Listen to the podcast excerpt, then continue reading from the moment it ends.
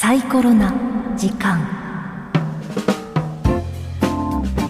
ストレス。うん。がね、どうそうですね。どこから来るか。そうなんです。これねちょっとストレスは未来や過去から来るっていう格言というか言葉があるんですね。ほうん、確かにう。うん。起こ思いったこ当たる節がいととか起こることが分かんない不安とそうかっですね。ていうことですよね。そうなんです、うんそうなんです。まあ特に不安、まあ後悔とか。あの不安が一番ちょっとわかりやすいと思うんですけど、うんうんうん不安な出来事ってうん。今起こってるわけじゃないですよね。未来ですね。そうかもしれない。うん。うんでもそうかもしれないっていろいろ考えていると、あもうそうなっちゃうみたいになっていて、うん。うん。将来起こるかなっていうこと、起こらないかもしれないんだけども、うん。そのことが今の感情とうんかはい。気分に影響を与えちゃっている、うん。これ考えるとですね結構不思議なことなんです、ですね。人間が想像ができるからうん。ストレスが起こっているんですけども、いやいやこのマインドフルネスのキーワードでですね、うん。はい。今ここの感覚って言われてるんですね、なるほど。今に注意を今ね。ライトヒアライトナウですよ。うん。はい。うんはい。ねそうですよね。ね今ここはい。今ここみ未来や過去のストレスにこうね取り囲まれてる中で今ここに集中するっていうのがマインドフルですよなるほね。でそのじゃあ今ここうん。なんか言葉ではまあうん今今今ですよねうんうん今ですけどうんなんか意識するってなんか今をこう意識するとかそういうのってなんか普段あんましないですよね。そうなんですよね。うんで私たまたまなんですけど、はい昨日えっ、と昨日の夜っていうか、うんあ明け方、うん。まあはい。寝てて、うん。すごいなんかもうあの怖い夢見たんですよ。で夜中3時ぐらいに目が覚めちゃって、うん。でもう今忘れたんですけど。すごい怖くって、うん。であ夢あ悪夢だったなと思ったんですけど、うん。でも覚めたのにまだ怖いんですよ。なんか、ね。うん。暗闇になんか包まれてるし、部屋暗いしなんか続続くんですよ、でうん。私昔からまあそういうこ暗いとことか苦手で,、うん。はい。でそういうああそこからなんか見てたらどうしようとか、うん。鏡になんか映ってたらどうしようとかすぐ考えて加速していくタイプなんですけど、イメージしちゃうん。ですね。そうなんですよ、でそれってでも実際に起こってるわけじゃなくて、うん。勝手に想像して、うん。こうだったらどうしようみたいな不安を自分で生み出してるわけじゃないですか。でここでこそマインドフルネスだと思って、で私はこうあの呼吸に集中したわけですよ、うん。今この後やり方出てくるんですけど、はい。今こ自分が呼吸してることだけに集中しようと思って、でもうひたすらこう吸った吐いたみたいなことだけを、でまたあの浮かんでくるんですけど、うん。あでもここから見てたらどうしようみたいな 覗いて誰か覗いてたらどうしようっていうのは浮かぶんですけど、うん。いやいやあ、まあ、またそれのこと考えてるな、いやいやいやいや呼吸呼吸って言って、呼吸にだけ集中してたらすぐ寝ました。あすぐ朝になったんですよ。でそう言ってなんか今自分が勝手に生み出してる不安と、うん。今ここを切り離すことが上手にできたなと思って、あこれこそマインドフルネスじゃないって聞いたら、うんもうドンピシャリ。あ。ドンピシャリ。えでございますか。確かに切り離し方がわかんないですよ。うん。そうなんですよ。もう言っちゃえばね。ー今おっしゃったどうするの、うん。今ここって何、うん。ってなった時に、うん。今あの奈良尾が言ったようにですね、うん。すごく基本的にやる方法としては呼吸です。呼吸。うん。えーもう呼吸は常にやっていて、うん。自覚もしないですよね。いちいちあ吸おう吐こうなんて思わないわけです。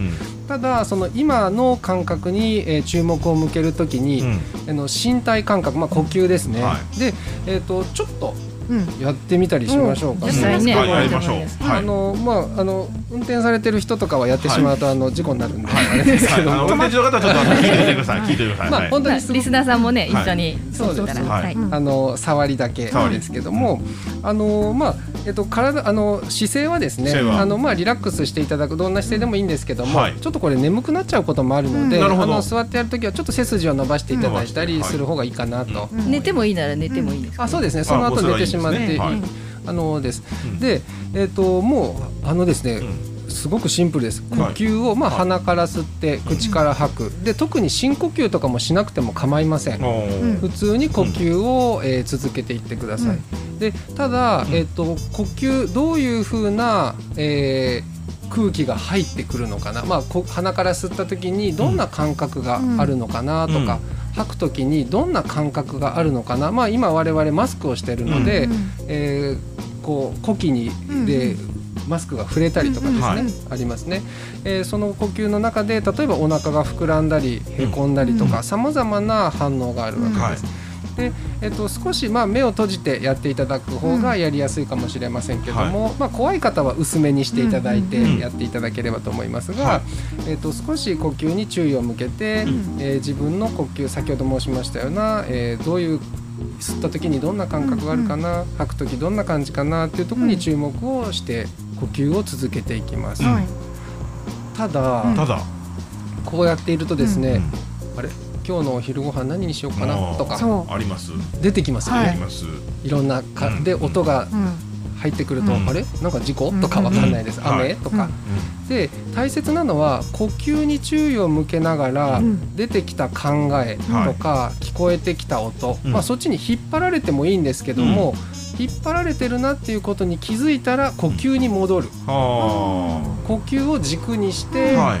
えー気づいたら戻るっていうことを、はい。えー一定の時間やっていきます。まあ、先ほど奈良尾が悪夢を見て、うん見られてるかなとか、うんそういうのも一緒ですね。そうですよね。はい。うんそういうような方法で、はい。えー少し時間を過ごしていただくということ。時間的にはどれぐらいがいいんでしょうね。えっとですねまあ、3分とかうん5分うん一曲ぐらいですね。一曲ぐらい。うん。大体。ん。楽曲一曲分ぐらいですねなるほどなるほど、うん。あいい物差しかもしれはいないですね。うん。大体そんな感じです。はい。でこれやっぱりあのやっていただくと「あすいません一緒にやりましょうかね」とかって言ってなんか、あうやむやになっちゃいました、はい。ただね 沈黙が続いてしまう。ごめんなさい。僕もどうしたらいいか。まあ あのやり方は分かりましたね。うん。うん、であのあなるほど。だからあの確かにう浮かんでくることがあるんだけど、その浮かんできたことは認めてあげてであとでもあ呼吸ねっていうまた呼吸戻ってくる、ね。この繰り返しを何歩かやっていくうちにこの切り替えがなんとなく見えてくるというか。そうですね、うん。あのーまあ、3分から5分って言いましたけども、長い方は10分とかもう1時間とか、うん。そういうふうにやっていく、うん。あのー場合もあります。で、うん。あのまあ、今話を聞いていただいて、うん。少し取り組んでみていただくと分かると思うんですけど、はい。なかなかそんなにこれ続けられないんですね。うんうんでやっぱり時間が経つと考えが気になってしまったりとか、うんそわそわしてきてしまって、うんでこれ別にそわそわしてもいいんですけど、うん。そわそわしてるなっていうのに気づいて呼吸に戻るっていうようなことを続けていただくと、はいはいはい。あのさっきロジャーさんおっしゃった切り分け方とか、うん。ちょっと客観的に自分を見るみたいな、うん。はいはい。あのいうような状態が、あの筋トレ的にですね、うん。育まれてきて、はいはいはいあのさっき言った感情が出てくる時にも少し冷静な、先ほどね。ロジャーさんに声かけてうん。返事がない時はい。に、あこういうふうに思ったな、うん。私とか、こうだからちょっとイライラしたのかなとか、うん。そういうような自分が育っていくみたいな、あのイメージですね。ち。ょっと対話できそうですね自分とね。あ、うん。そんな感じです、うん。そんな感じです。うん。はい。おいおいみたいな。ツッコミ入れると、そんな感じですね。そうですそうですそうです。あのもう一人の自分が上から見てるみたいなね、うん。天使と悪魔がギャーみたいうんなね、ああいうイメージなるほど。ですねじ。ゃあやってる方それぞれでちょっといろんなね、うん。会話が繰り広げられてるかもしれないですね。うん。ね。ええ。ロジャーうるさそうですもんね。ロジャーとロジャーがね。でもね、でもこれあれロジャーさんとロジロジャーさんが喋ってるのは、うん。はい。はいこれはあ喋ってるなっていうのにも気づかないといけないですね。はいはいはいはい。ここで喧嘩が起こったはいらイライラしだしますよね。この、うん。あなるほど A ロジャー B ロジャーが喧嘩してるぞみたいなそこも気づいていくみたいなこと。もう一人いるんですよね ジャッキー・ロジャーがだいぶ騒がしそうですまあまたあまあみたいな。コロジャーとかなんかちっちゃい。ちっちゃいのもまあでもなんかわわかりますよ。だたた確かにそういう会話はしてる可能性はありますねうん。そういえばね。うん。うん。ストレスというもの自体がなくなることはまあ前回もね、うん。お話ししたんですけど、はい。ないんですけど、それとうまく付き合う方法の一つ、前回のストレスコーピングからもう一歩進んだね,、ね。マインドフルネスっていうのを私もその最初聞いた時にやってみたんですけども、なぜうまくいかないんです、うん。もう雑念だらけで、全然呼吸に集中できないんですけど、うん。まあ、繰り返していくうちになんかうまくなんか自分があ、うん。今ストレスと距離置けたなとか、なるほどそれその気づきも大事なんですよね。そうですね。そうですね。だからね奈良さんみたいにこう怖い時にやるもいいし、うん。あれですよなんかちょっとイライラしてる時でもいいし、なんか自分がこう通常モードじゃなくなった時とかに、うん。その取り入れると、うん。息に集中してちょっと時間をね過ごすっていうのをするとちょっと落ち着きそうですよね。そうですね。結局なんか嫌なこと考えてる時間とかももったいないですし、それで切り替えうん。てやりたいこととか考えたいことを考えられるってういうんポジティブな 効果もあるんで。で、すね。あのこれ、えっと少しあのこうお話しすると、うん。イライラしちゃダメなのかとか、うん。はいはいそういうふうにも捉えられがちなんですけども、このマインドフルネスは、うん。あのポイントはやっぱり気づく気づいて観察するっていうことなので、うん。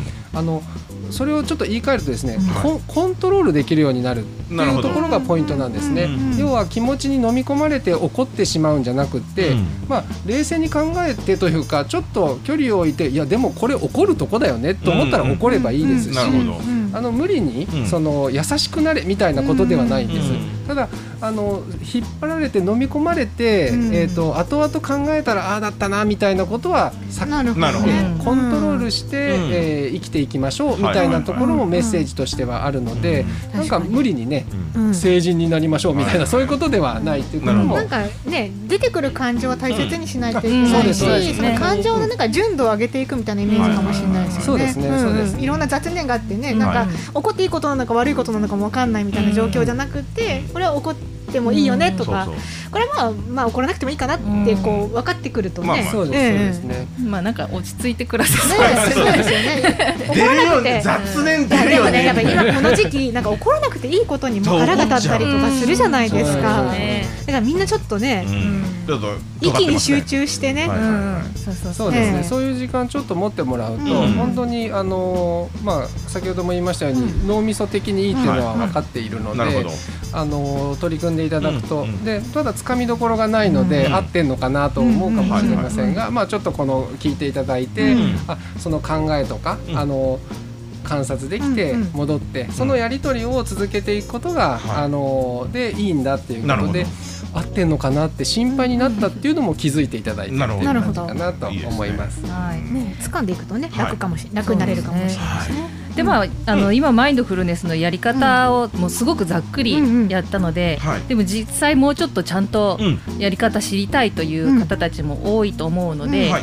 ここで YouTube のはい。告知をさせていただきましょうか。お。願いいたします。ね、ありがたいことに、はい。この番組の内容をはい。YouTube でも、はい。ね、配信させていただけることになりまして、はい。でまあ、それに加えてもうちょっと詳しくあのこのマインドフルネスの方法とかも、うん、ね、そうですね。やりやったやつを上げていきたいなと思っています。うん。で、うん。今ねサムネとか準備中なので。準備中。はい。今準もう絶賛大準備中出来次第出来次第また。はい。お知らせしたいと思います。うん。そしてですね、はい。このもう一個告知なんですけども、うん。はいはい。今やったマインドフルネスというワークを取り入れた、はい。この私たち一般社団法人サイコロのプログラムというものがありまして、ほううん。ココトレっていうんですけども、これは、まあ、今やったそのマインドフルネスの瞑想のやり方を、うん。氷ノ山で山歩きをしながら 山歩きをしながらうん。実践するというプログラムなんですよ。まあ、山歩きって楽しいし気持ちいいしうんリフレッシングだし、うんまあ、ちょっと非日常、それとこうマインドフルネスという、まあ、レクチャーを含めたうん。ワークを組み合わせたもので,、うん。でストレスやマインドフルネスなどについて学んで,、うんで森の中で実践してストレスとうまく付き合える体を作るトレーニング。なるほど。でまあ、うん。森の中で入ってうん瞑想とかするとうん。癒しとか求めがちというか、期待期待すると思うんですけど、うん。むしろうん。脳がちょっと疲れるぐらいの、もうトレーニングだと、は なるほどね。い、結構その瞑想でうんすっきりす疲るうん、すっきりもするんですけど、疲労感も持って帰るんですよ。なるほど。ただその代わり、うん。その山歩きの楽しさに加えて、うん。こうお家に帰っても、うん。そのやり方がわかるので。その実践できる、うん日常に取り込める知識とスキルも提供しますというなるほど。プログラムなんですよ。面白いですねじゃあね、ちょっとこれれ今お話聞いてやり方わかんないなっていう方とかは、うん。はい。このね山歩きしながらのはい。プログラムに参加しして、はい。掴んでそれを実そうですね。うん。日常に取り入れると。ですね、うん。でまあ、このプログラムには臨床心理士をはじめとすはいるこの専門家がマインドフルネスの方のあのレクチャーしてくれますし、山歩きは山歩きで氷ノ山のことをよく知ったガイドさんがガイドしてくれるというプロフェッショナルがついてますので、うん。すごくあの専門的なううん。んプログラムになってます。うん。でこれ。はい、うん。でまあえー、と秋に何回か開催予定なんですけども、はい。職場とか団体の研修というのにもおすすめでして、まあ、おーなるほど。詳しくはあのサイコロの方にお問い合わせいただけたらと思っています。んそうですね。はい。まあね人間関係もね、こう一人一人が自分のコントロールができるようになるとね、うん。円滑になりそうだなと思いますし。そうですうん。ね。具体的にはじゃあサイコロさんのホームページの方に。はい。そうですね。はい。はい。詳しくはい載ってますし。そうですね。あはい。とまあけ企業の研修とかはい。ご希望があれば、あのお問い合わせいただければホームページ通じてですね、あなるほど。のご対応してさせていただけると。思います。はい。山下さんあの FM 鳥取の SNS の方にはい。斉藤さんのホームページのね、はい。リンクはそうですね貼りますので、お願いします。チェックしてください。クリックしてください。はい。お願いします。さあそして、はい。はい。次回のサイコロな時間のテーマなんですが、はいどうぞ。テーマはセルフコンパッション。また聞いた。ことまない。また来たぞ。セルフコンパッション。うんうんまああの慈しみとか、はい。えーいたわる気持ち、うん。まあ慈悲の気持ちっていうのが実はキーワードがあってですね、はい。はい。はい。まあそのあたりも、あのメンタルヘルスにとっていい、まあでもとっても難しいんです。はい。自分をいたわるって難しいですよねっていう話から含めて、あのただそれはストレスケアに非常にいいということも分かってきていますので、そのあたりをあのお話しできればなと思います。はい。はい。楽しみでございます。ねえ。やっぱりストレスとの付き合い方が分かってくると気持ちも楽にね、うん。そうですなってくるね。なと思いますので、皆さんねはい。何度もこの番組を聞いて、いろんな自分のものにところで聞いていただいねて。聞けるようになりましたからね。はい自分のものにしていただ再きたい放送でも YouTube でもはい OK でございますぜひ何度もお聞きいただきたいと思います。恥ずかしいね。そして奈良さんはい。スパイスで発表されてましたね。ええそうですね、実はもう来月出産予定ででして、はいはい今産休中なんですけども、はいレディオバードさんならいいかと。来ちゃいま何かってもみたいな、はい。すぐ読めるみたいな。そうそうそうそう。なんです、だからえ次回はもしかしたらいないかもしれないですけど、っていうちょっと不安でございます。はい。不安でね。谷口が頑張ってくれると思い。ます。ので、はい。何らかの方法で何かをどうしはいはいかええ。えあの続けていきたいと思いますので。ええ。はい。はい。よろしくお願いします。よろしくお願いします。頑張ってはいありがとうございます。はいはいということで今日のサイコロの時間この時間もですね一般社団法人サイコロ代表の谷口俊敦さんそして奈良尾玲子さんにお話をお伺いいたしました。お二人とも今日もどうもありがとうございました。ありがとうございました。